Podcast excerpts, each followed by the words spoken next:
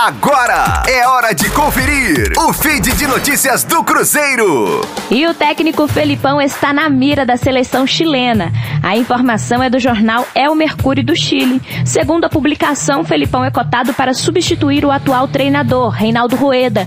Isso porque Rueda estaria negociando com a seleção colombiana e já viajou à Colômbia para acertar seu futuro. Felipão é um dos cotados para substituir o atual treinador. Existem, porém, alguns empecilhos.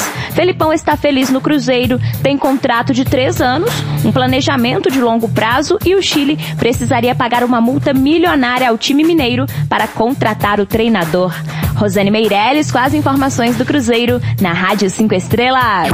Fique aí! Daqui a pouco tem mais notícias do Cruzeiro. Aqui, Rádio 5 Estrelas.